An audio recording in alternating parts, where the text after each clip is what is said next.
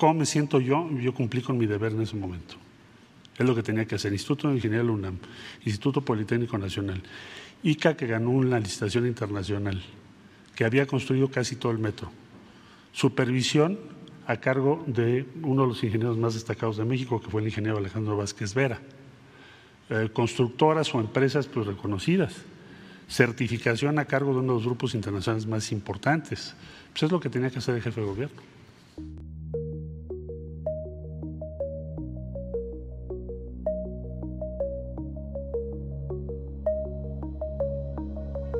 Los otros datos en GDL Post.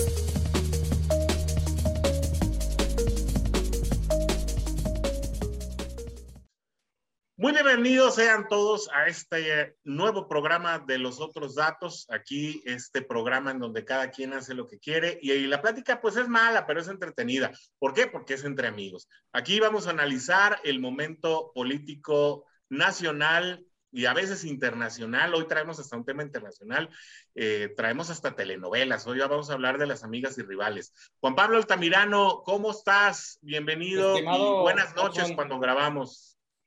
Muy buenas noches, gracias por recibirnos en la comodidad de todos sus hogares, los dispositivos móviles. Oye, pues es que entre que ahora resulta que ya llevamos 11 semanas de dominar la pandemia, uno creerá que son 67, este, Ahora resulta que pues, el jefe de gobierno no tiene por qué estar supervisando las cabezas de unos pernos. Lo que vino a, este, lo que mandó decir Biden y todo este zafarrancho que ha sucedido en la escena nacional, más la elección, otra vez se repite la, la que paque. Yo la verdad ya no entiendo qué está pasando aquí, pero se antoja un inicio de un 2022 muy cuesta arriba.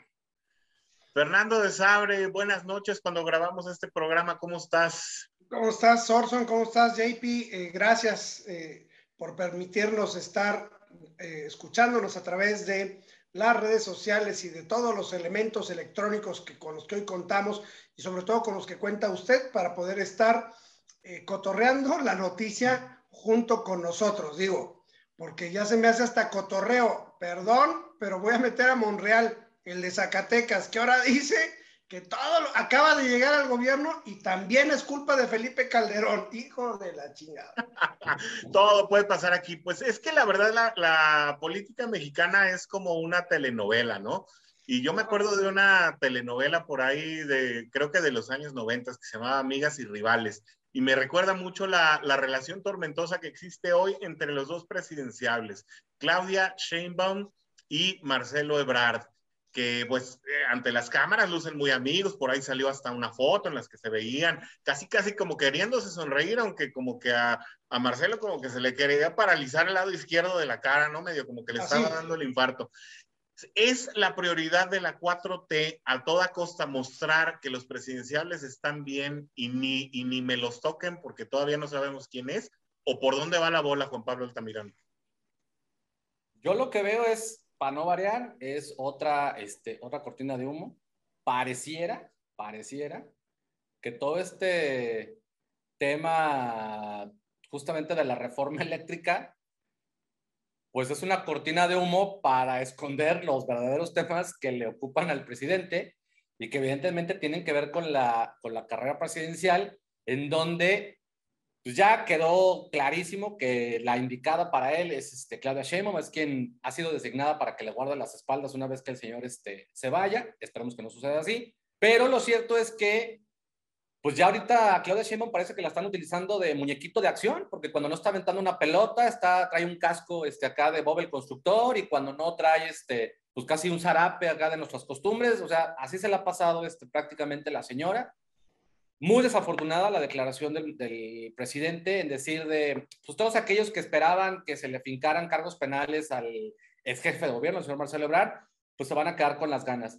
Yo creo que ese tipo de expresiones es justamente de las que ya estamos hartos en este país y creo que más hartos estamos cuando vemos a una oposición que de plano no pinta, hay de plano por ahí algunos destellos, pero en donde, pues otra vez, los últimos 15 días... La única oposición, imagínate que nada más la única oposición visible es eh, Anaya y lo vemos en videos de tres minutos. No estoy de acuerdo, ¿eh? La senadora Kenia, López Rabadán está haciendo un excelente trabajo de oposición. Ahí se las dejo de, de hecho, de hecho, yo, yo me gusta, ahora sí que a, título personal, yo sí me voy, a me voy a promover como uno de sus promotores. Sí creo que es, en el caso de las mujeres, creo que es uno de los perfiles que México estaba buscando. Te vas a equivocar otra vez, Juan Pablo. No, no, no, no, no, te vas a equivocar otra vez. Te vas a equivocar otra vez. A ver, al menos en lo que se está viendo. Ah, haznos caso en esta, Gabón. Espérate tantito, ¿no? No los montes tiernos porque se nos hacen palos. En lo que se vea hasta ahorita, lo que se ha mostrado hasta ahorita, sí vemos una Kenia López que, este, una senadora que ha sido mucho más aguerrida y ha tenido, digamos, los pantalones para plantarse. Muy vocal, Juan Pablo, muy vocal. Mándeme. Muy vocal. Ah, claro, pero a ver, pero es que al final de cuentas te tienes que subir a la arena que fija el presidente y la arena del presidente es meramente vocal, o sea, no hay, no hay manera de agarrarte a trompones con el presidente porque el presidente ni siquiera se aparece, o sea, literal manda un emisario a decir este cosa, ¿no? Que normalmente puede ser este Jesús Ramírez, Ahora ya también este, Patricia Armendáriz le, están, le está jugando este, la sopa ahí con, al, presidente con este tema de la reforma. Pero el, el, tema de las amigas y rivales, tú acabas de decir un, un, algo muy importante al principio de tu intervención, JP. El, ¿Quién le puede cuidar las espaldas a López Obrador? Quien se las cuidó a López Obrador fue Marcelo Ebrade y se la tragó completita. No creo. Y lo esperó dos elecciones, Feré. Eso no hay que dejarlo pasar no creo, creo que, este, que, que, Claudia Sheinbaum sea el caballo del presidente. Creo que a Claudia Sheinbaum la está utilizando el presidente, primero. ¿Por qué? Porque como no, pues qué feminista, ¿no? Digo, si está, usando, si está, utilizando a Claudia Sheinbaum, pues qué feminista. No, pero, pero, este, López Obrador es un misógino, es un, es un tipo que desprecia a la mujer y le vale gorro. Y él está más cubierto con, el, con un lado femenino de, de Marcelo Ebrard, que ya le ayudó y le demostró lealtad y se lo ha seguido demostrando, porque no solamente en esta administración de López Obrador le está cuidando la espalda, porque es su secretario de Relaciones Exteriores, es su secretario de pues Gobernación, es, es, su secretario de Salud y es todo. Entonces, eh, este, creo que ahorita eh, el, de amigas y rivales lo están jugando muy bien, sobre todo Marcelo, así como que él agarrando señal. Cuando en el discurso de López Obrador hace, hace unos días, pero eh, cuando los, Monreal, los Monreal pueden definir ahí hacia dónde se van a ir. No, pero Espérate, antes, antes de que pases a los Monreal, cosita, ¿no? Monreal, bueno, ya esa es, esa es una historia también. Esa es más como de los ositos cariñositos. Pero, pero a ver, espérame, Orson, pero a ver, de Monreal ahorita que dices, no lleva, o sea, lleva un mes el señor, o sea, no lleva ni un mes el señor, y ya dan cuenta de un periodo de asesinatos en Zacatecas, el más alto de los últimos 10 años. O sea, ¿cuánto tiene que entró el hermano de gobernador? Pero no es su culpa, es de Calderón. Sí, bueno, pero no hay que confundir a David con Ricardo, ¿no? O sea, Ricardo es uno que quiere ser presidenciable y obviamente, pues, no va a pasar, pues. Por lo menos en Morena no va a pasar. pero él ya fue y David es el que, el que está pasando por esta crisis de seguridad en Zacatecas. Pero no, a ver, mi pregunta es, porque estamos ahorita en el tema de los presidenciables, ¿quién llega más desgastado a la elección de 2024, Fernando? ¿Claudia Sheinbaum o Marcelo Ebrard? No, yo creo que los dos llegan desgastados, sin embargo, Claudia Sheinbaum lleva la delantera en ese desgaste porque está en funciones de gobierno. Digo, quitando el meme, ¿no? Famosísimo que ya conocemos de Claudia, ya, ahora que... No, o sea, ya, quitando eso, ¿no? Hablamos de desgaste político, no físico. Ahora sí que es una tras otra, o sea, tiene que empezar, y, y no dudes que a veces sea hasta fuego amigo, porque le están tupiendo, ¿no? Y tiene que salir, y tiene que salir, y hasta cansada se le ve a Claudia, en, cada una de esas salidas. efectivamente, como Bob el constructor con su casco, con su bata, eh, eh, este, vacunando chiquillos o barriendo calles. Ya ese es, eh, eso es, esa es Claudia Sheinbaum, ¿no? Es, la que barre, es la que, la enfermera y es la... Soy la Claudia.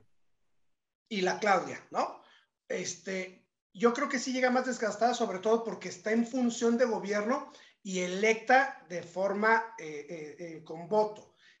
Marcelo Ebrard Está tranquilo porque él puede, él puede descansar diciendo que las decisiones son de otro. Claudia no. Y eso la lleva a ella más desgaste. Híjole. qué opinas, Juan Pablo? Yo no estoy tan seguro de eso porque si por algo se ha caracterizado esta 4T es por tener perfectamente bien definida la narrativa y ha sido la 4T la que ha puesto el son al que quiere que los demás bailemos. Y hemos estado tres años. ¿sí? El discurso que maneja eh, Claudia Sheinbaum, que es continuación obviamente de lo que trae el presidente, porque incluso ya empezó a utilizar las mismas frases, los mismos modos, este, los mismos ataques. O sea, ya incluso Claudia Sheinbaum ya se está buscando sus propios enemigos a modo, ¿no? Este, hay que recordar lo, lo, que, lo que apenas tuiteó el fin de semana pasado en el que reconoce el gran esfuerzo de pues, Evelyn Salgado, a la que ella misma promocionó en su momento como la torita, y sin embargo acusó de machistas y misóginos a todas aquellas personas, porque barrió parejo hombres y mujeres, que se refirieran a Evelyn Salgado como la hija de Salgado Macedonio, que eso es muy, este, que es muy machista.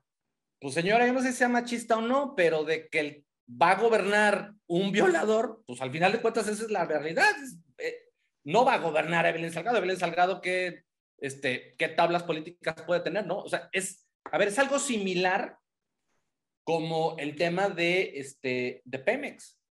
O sea, lo que ocurrió en Dos Bocas es brutal en términos obviamente de eh, estos eh, construcciones monolíticas ¿no? y faraónicas que quiere el presidente, cuando además tienes una paraestatal que eh, pues no da una y que tu caso maestro, que era el caso este, de Lozoya, pues prácticamente ya te, te das cuenta que no sirve absolutamente para nada y en donde queda ya evidente que la norma de este gobierno es no los vamos a hacer nada, los vamos a usar nada más para golpear, este, porque quién sabe qué videos y qué evidencias tenga Enrique Peña Nieto, del presidente, y que por eso pues, no ha sucedido nada, porque realmente si quisieran meterlos a todos este, al tambo, pues ya desde cuándo se hubiera sido, ¿no?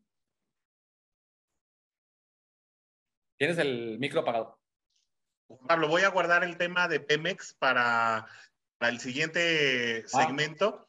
Solamente me gustaría hacerles una pregunta precisamente en este tenor, en este sentido a los dos. Eh, voy a comenzar con Fernando de Sabre.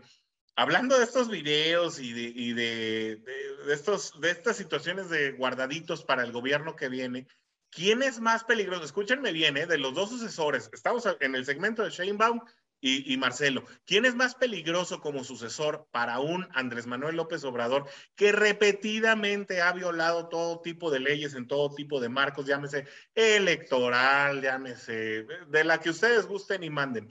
¿quién es más peligroso eh, para AMLO en este sentido, como para que pudiera ser precisamente el favorito de López Obrador de cara a la elección de 2024 y para cederle el turno en el gobierno? Mira, yo creo que si Luis de Llano en esta novela de Amigas y Rivales fuera el productor, ¿no? Creo que Claudia Sheinbaum es más peligrosa porque es mujer y porque ella tiene, creo, muchos más pantalones que Ebrad. Sin embargo, Ebrad es un tipo que tiene mucha mano izquierda. Y vuelvo a repetir, ya le cubrió las espaldas una vez. Sheinbaum es la más peligrosa para Andrés Manuel. Interesante, ¿eh? yo pensaría lo contrario, pero interesante. Juan Pablo, ¿tú qué piensas? Híjole, ¿Quién es más peligroso si Marcelo o, este, o Claudia? Honestamente no lo habría visto desde esa perspectiva. Eh, híjole.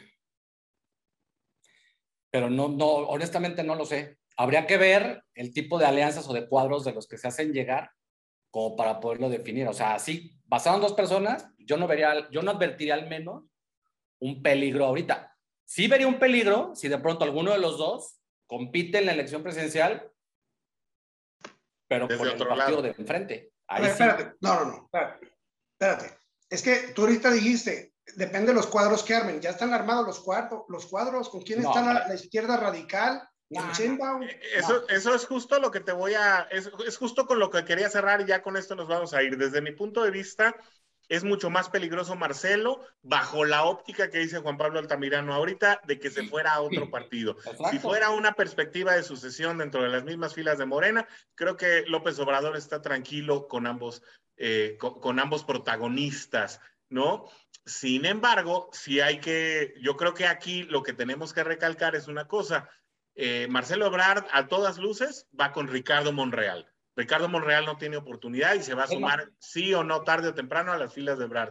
Pero Claudia Sheinbaum, ¿con quién va? ¿Con Citlali? ¿Con Gibran? ¿Con Me parece, no, Gibran ya no cuenta.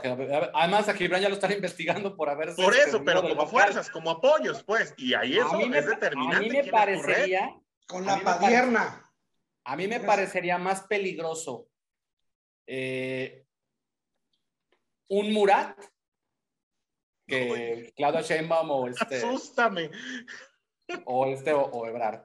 A ver, si todos vieron la entrevista, si todos vieron la entrevista de Murat, este, ahora con Loreto Mola y en Latinos, perdón, pero qué copia tan barata de los discursos de Peña Nieto y qué manera tan infame de querernos ver la cara de estúpidos a los a, este a la audiencia, o sea, con todo respeto, carajo, vienes de uno de los estados que más dinero se le da en presupuesto de ayudas y programas y es donde peor están. Cada, de, o sea, cada sexenio acumulan pérdidas, no manchen. A ver, pero por, por eso, o sea, el, a Ebrad, ¿en qué partido? Primero, ¿en qué partido lo ves? Primero, ¿en el PAN? MC. Imposible, no. A ver, pero no, no, pero no en el PAN, podría ser a través de una coalición que bien. No, es que, es que ahí, está, ahí está. El PAN no va a aceptar una coalición si es Marcelo Ebrard el candidato. Punto. El PRI. Güey, administrando la, No, yo, a mí ya no me sorprende. La derrota, no manches, administrando la derrota, claro que van a aceptar. Si lo que quiere el equipo de Marco Cortés es salvaguardar su mini feudo, pues ¿a, qué otra cosa saben hacer? Y, y Ebrard y Dante Delgado no son ajenos, Fer. Exacto. Ay, ah, ya no estamos entendiendo. Muy bien. Vámonos al corte. Bueno, vámonos a un corte. Vámonos a un corte. por medio eh, mi amigo el pitch pelón y, y el otro chamaquito fosfofosfo. Bueno, Vamos a hacer un corte para que Fernando se calme porque ya se enojó y regresamos a este programa que es los otros datos. Vámonos.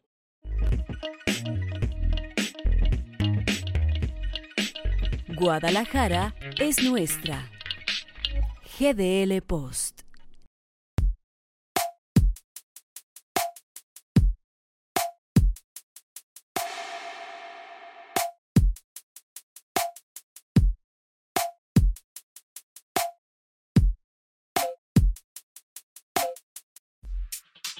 Guadalajara es nuestra.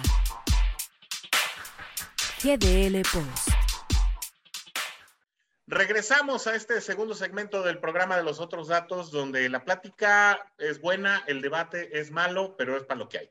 Entonces, eh, estamos aquí con un tema pendiente, eh, como pendiente está también el cerealito de Fer, provechito Fer, con ese cereal. Eh, estamos en la jungla de Juan Pablo Altamirano, platicando ya de, ya dejamos atrás las amigas y rivales y dejó eh, Juan Pablo un tema bien interesante que es el tema de Pemex, que yo creo que se viene a aderezar con la situación también que sucedió en dos bocas al final de la semana pasada y que obviamente son partes relacionadas de, una... Eh, de, una gestión de Rocío Ale que no termina de, de cuajar, Juan Carlos, Juan Pablo. A ver, no solamente de Rocío o sea, primero sale Rocío Nale a decir, ah, son ahí nada más 10 revoltosos, y al día siguiente resulta que no son 10 revoltosos, despiden casi a un, millar este de, de, empleados. A eso le tienes que sumar también la opacidad con la que se ha dirigido el actual director y estas supuestas investigaciones a modo que hicieron para quien fuese el sustituto de Emilio Lozoya, que pues ahora sí que por unas o por otras, digo, Fer va a saber de eso, porque de pronto, este, pues al, al exdirector también le tocó bailar con la más fea, y la impunidad de la que hemos sido testigos esta, eh, hace, unos, hace un par de, este, de días, al ver a Emilio Lozoya muy campante, digo, más allá de, es que si es legal y que no sé qué, que porque es testigo protegido, a ver, dejémonos de cosas.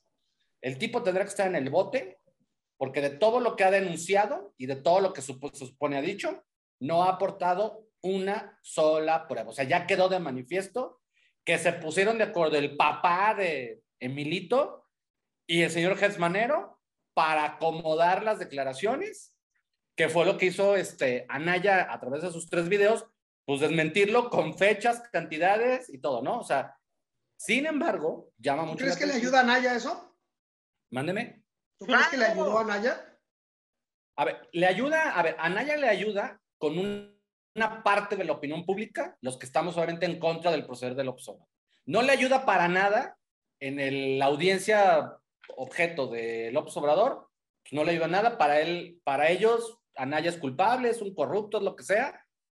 Y es la misma, digo, ahora sí que rescatando lo que decíamos en el bloque anterior, es la misma formulita que está comenzando a seguir este Claudia Sheinbaum. Ojo, con la salvedad de que Claudia Sheinbaum no es ningún Andrés Manuel, entonces tampoco estoy muy seguro que en términos de estrategia política le pueda funcionar mucho este asunto.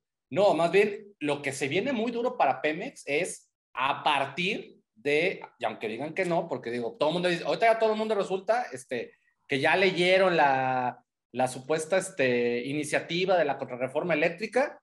A ver, Pemex nos cuesta una millonada a los mexicanos cada, este, prácticamente cada mes. Cada noche, Juan Pablo. estamos durmiendo y Pemex pierde dinero. Estamos comiendo y Pemex pierde dinero. Y lo decía Mármol la semana, lo decía Mármol la semana, la semana pasada. El precio del barril de crudo de la mezcla mexicana empieza a subir de precio. Se antoja por unas cuestiones que ya platicamos ahorita un poquito más adelante en términos de logística global, un encarecimiento de materias primas justamente por desabasto, por falta de hidrocarburos y por un tema concretamente de, de transporte marítimo. Ya lo vimos este, en, en Inglaterra, este, tienen desabasto de gas natural, están previendo justamente un crudo invierno, y un incremento del 570% este, en las tarifas de luz con, con España, que incluso para defender a Pemex es parte de lo que la izquierda ha tomado como discurso de, oiga, para todos los que quieren ahí libre mercado, pues resulta que Iberdrola les subió la luz a los españoles 570% y ya hay este, provincias que advierten que los adultos de la tercera edad y los grupos vulnerables pueden llegar a tener un problema este, con los, con los fríos que se avecinan, ¿no? Porque con la cantidad de agua que, hay que decirlo, nunca, bendito Dios, nunca le atinan este, los, los pronosticadores del tiempo en ningún país. Este año sí llovió más. Eso significa que podemos tener un invierno mucho más frío. Habrá que ver si esta política, esta contrarreforma energética, al parecer eléctrica únicamente, ayuda a cierta forma, en caso de que se aprobase, a las finanzas de Pemex. El problema es que, pues estos tipos no saben hacerla ni, o sea, ni cuando la van a hacer mal, la siquiera, o sea, la saben hacer. Puras, o sea, puras medio, puras pasguatadas aquí. O sea, no le sale ni una.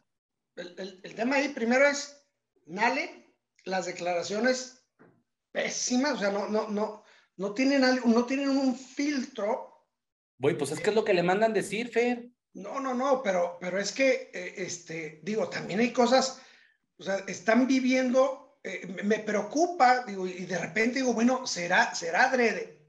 Esa declaración de que... Ya este, parece adrede, ¿eh? Ya solamente había 10 y, y, ves, digo, 10 que recibieron un balazo, porque los otros, este, yo nomás vi 10 en los videos, con balazos y cargándolos, ¿no? Entonces, este, no sé si sea adrede o no el hecho de que pues ya el director de Pemex en esta no salió porque tuvo que salir Nale a, a paliar este asunto. Es decir, creo que está pasando que los secretarios, salvo Alcocer de Salud, están teniendo que salir al frente de las babosadas que están haciendo los de abajo para poder detener un poquito y dar la cara. Y que Andrés Manuel se vuelva a pitorrear de todos cada mañanera. Es decir, porque si no, le llega directo a Andrés Manuel y entonces ese pitorreo de Andrés Manuel no le pudiera llegar a funcionar.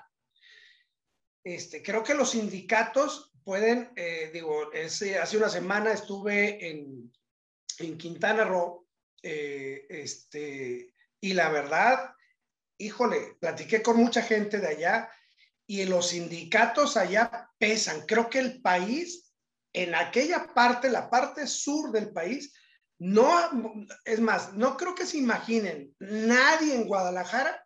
Aquí si dices croc, Pues es que ves un letrerito ahí cuando están haciendo una construcción.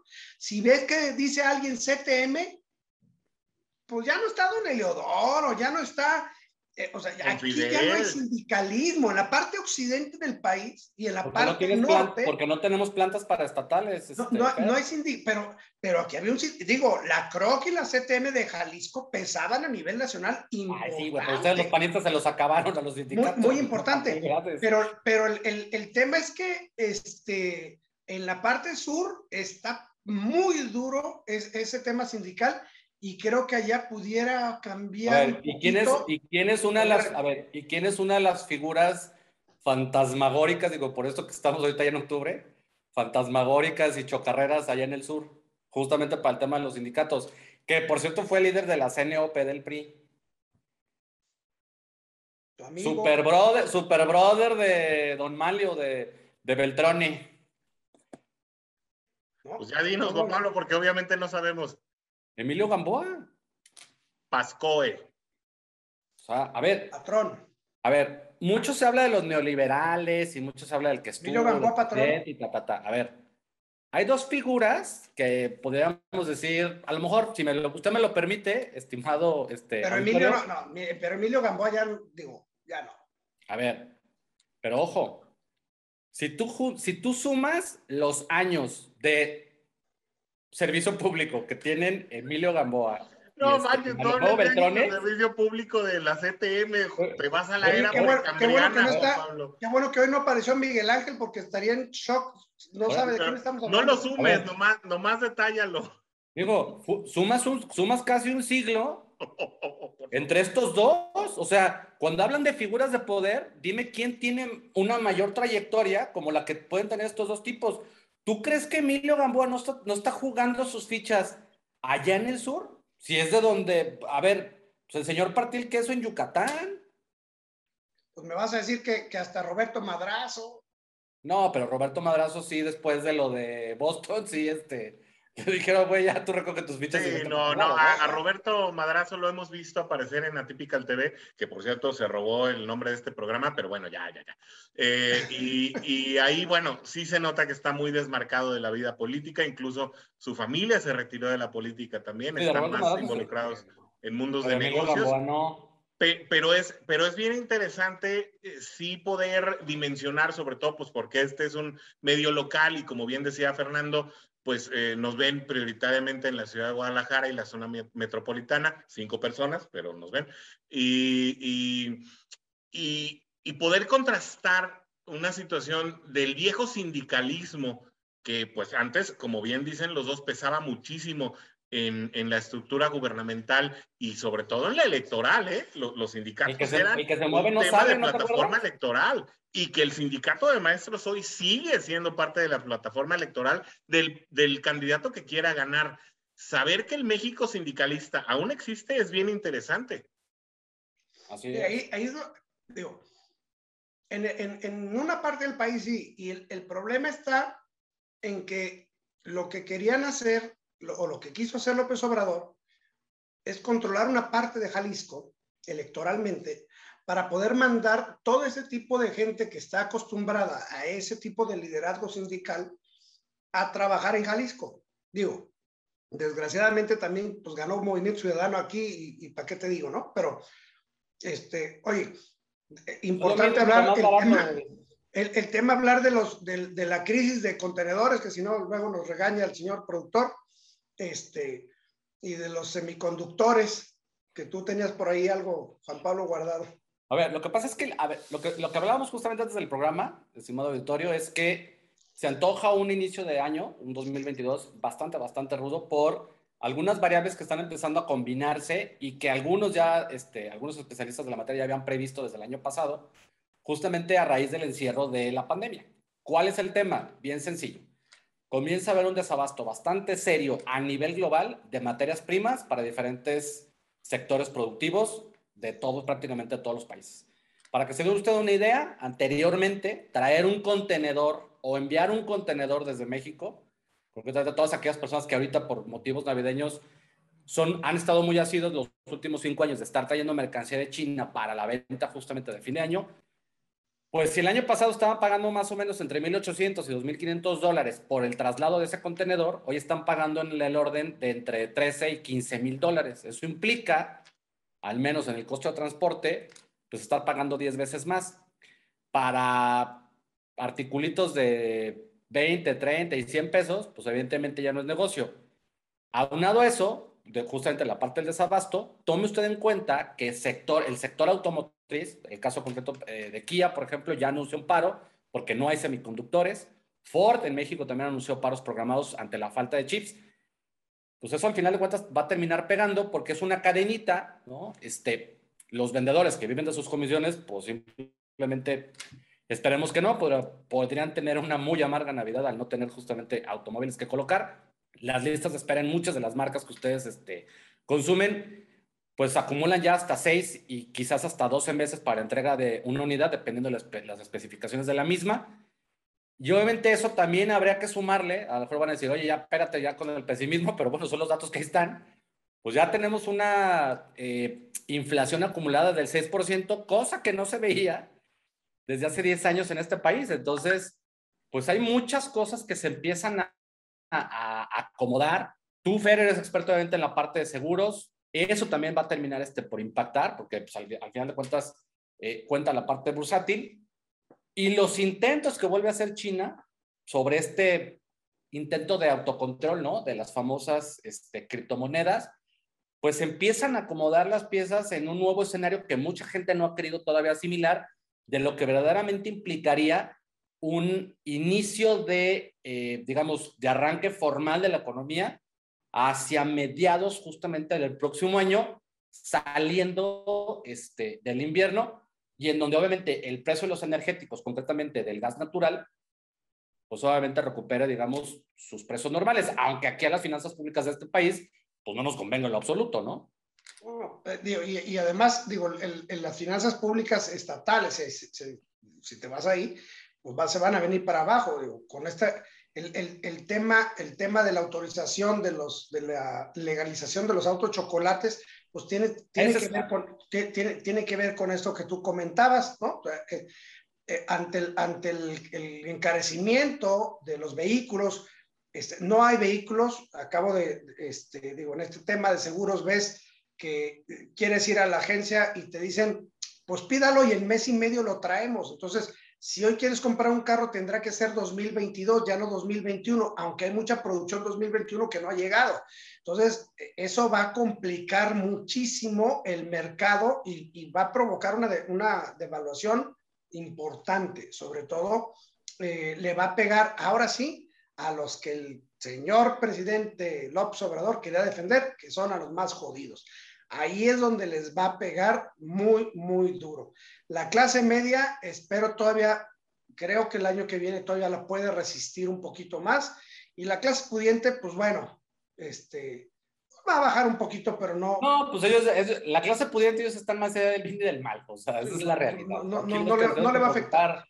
Aquí los con Mientras tanto, señores, la contrarreforma energética manda una pésima señal a la inversión extranjera y no solamente a la extranjera, sino a la nacional. Eh, se realizaron sobrevuelos, y esto no es broma, para eh, verificar que los Oxos tuvieran paneles solares arriba de sus sucursales, eh, en un completo desconocimiento de la operatividad del método de transferencia y de la generación de energía pues, que estas compañías han invertido, no solamente para autoabastecerse, sino también eh, para lograr estos, eh, participar en estas subastas que eh, partían el, precio de la generación eléctrica hasta seis veces a lo que nos va a costar con las hidroeléctricas que pretende fortalecer la reforma energética con energía más sucia. Un mercado interno y un mercado externo que se contrae ante señales tan desfavorables del desarrollo del mercado global como lo es la crisis de los eh, semiconductores y conductores, que como bien dice Juan Pablo, se avisoraba desde el año pasado, aderezada con la crisis de los contenedores que están completamente eh, atorados en lugares donde no se necesitan y que no están donde las materias primas se están transformando en producto terminado, está generando un caldo de cultivo para un inicio económico muy complicado para el mundo en general, pero más para una Oh. economía como la de México, que se está cerrando a la inversión extranjera y Para que la está vapuleando al mercado interno, Juan Pablo. Y La que ahora- economía latinoamericana es la que va a valer gorro. Y que ahora, a ver, y que ahora vemos, que ahora vemos las consecuencias de estas políticas proteccionistas que impulsó Donald Trump y de la guerra comercial con China. Todo este tema de los, de, de los contenedores tiene que ver porque en su momento, mediante, a través de, durante la administración de Donald Trump, muchas compañías americanas movieron sus este, fábricas y sus operaciones a Vietnam. Vietnam tiene un puertititito y por eso es que están atorados aunado a todos los contenedores que no se pueden traer porque simplemente los barcos están llenos. O sea, ninguna naviera quiere, trans- quiere, transportar contenedores vacíos. ¿Por qué? Porque la demanda es tal y dice, bueno, no me voy a dar el lujo ahorita, a ver cómo lo resolvemos. Al cabo, yo naviera, yo sí tengo chamba y bendito Dios es mucha. El resto del mundo, que depende de, obviamente, de estos, de estos traslados, pues son los que estamos metidos en, temas, ¿no? Los precios de los fletes marítimos se incrementaron en mil por ciento del último semestre para acá. Imagínense esa situación, más lo que pues se suceda gracias a la escasez de contenedores. Con eso llegamos al final de este programa. Eh, Fernando Sabre, Juan Pablo Altamirano, eh, pues un último comentario, ya antes de irnos, agradeciendo al público que se ponga en contacto en las redes que ve aquí abajo de nuestra pantalla. Vamos a estar muy al pendiente de la elección de Tlaquepaque para quienes nos ven aquí en lo local. Hoy es por la fuerza de pantalones, ahora van a ser puras faldas. No, a ver, lo, del, lo de Tlaquepaque es, de verdad, es un desaseo político en el Estado. O sea, es increíble que... Es El, la peor estupidez que pueden hacer. a ver, la no verdad, a ver, lo peor es que no las es, mujeres lo aplauden. no es posible que la causal para anular la elección sea un videucho que sacó el cardenal Juan Sandoval Iñiguez. O sea, por menos que eso, debió de haber perdido el registro del Verde Ecologista y el Partido del Trabajo hace seis años. O sea, hace siete años debieron de haber Hace seis meses, Juan Pablo, en O sea, junio pasado, el caso de por los influencers. Exacto. Y por un video que saca el cardenal, hay que repetir una elección. Perdón, no mamen. No, espérate, espérate, espérate. Yo quisiera que la vamos hablando fuerte sobre este tema en la siguiente semana para ver si tumbamos la elección nosotros también. Me parece Ah. muy bien. Ese es el poder de los otros datos. Muchísimas gracias por acompañarnos. Muchísimas gracias por su atención, por sus comentarios, eh, por sus mensajes también de WhatsApp. Gracias por participar en la conversación. Nos veamos, o más bien nos encontramos aquí el siguiente miércoles de estreno o cuando usted decida verlo a través del YouTube o a través de cualquiera de sus redes sociales, eh, cuando sea pues la nueva oportunidad de saludarnos aquí con quien venga a los otros datos. Hasta No, no sea próxima. malo, dele like, dele like al, al canal, prendan ahí la, la campanita de las notificaciones. Y no sea malo, pues compártanos ahí en dos, tres grupos de su WhatsApp, porque pues al final de cuentas, mire, estamos haciendo la lucha, estamos haciendo el esfuerzo como todos los mexicanos. Y yo creo que si hacemos sinergia entre todos, a De todos nos llevar a- Aunque los le dé vergüenza, le una de cervecita. ¿Qué dijo el Fer? ¿Qué dijiste, Fer?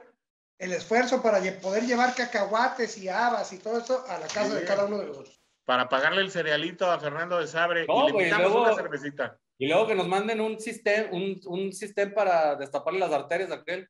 Bueno, qué despedida tan larga y tan atroz. Ya, Vámonos. fue horrible esta despedida. Gracias. Hasta el otro miércoles. Nos vemos. Bye.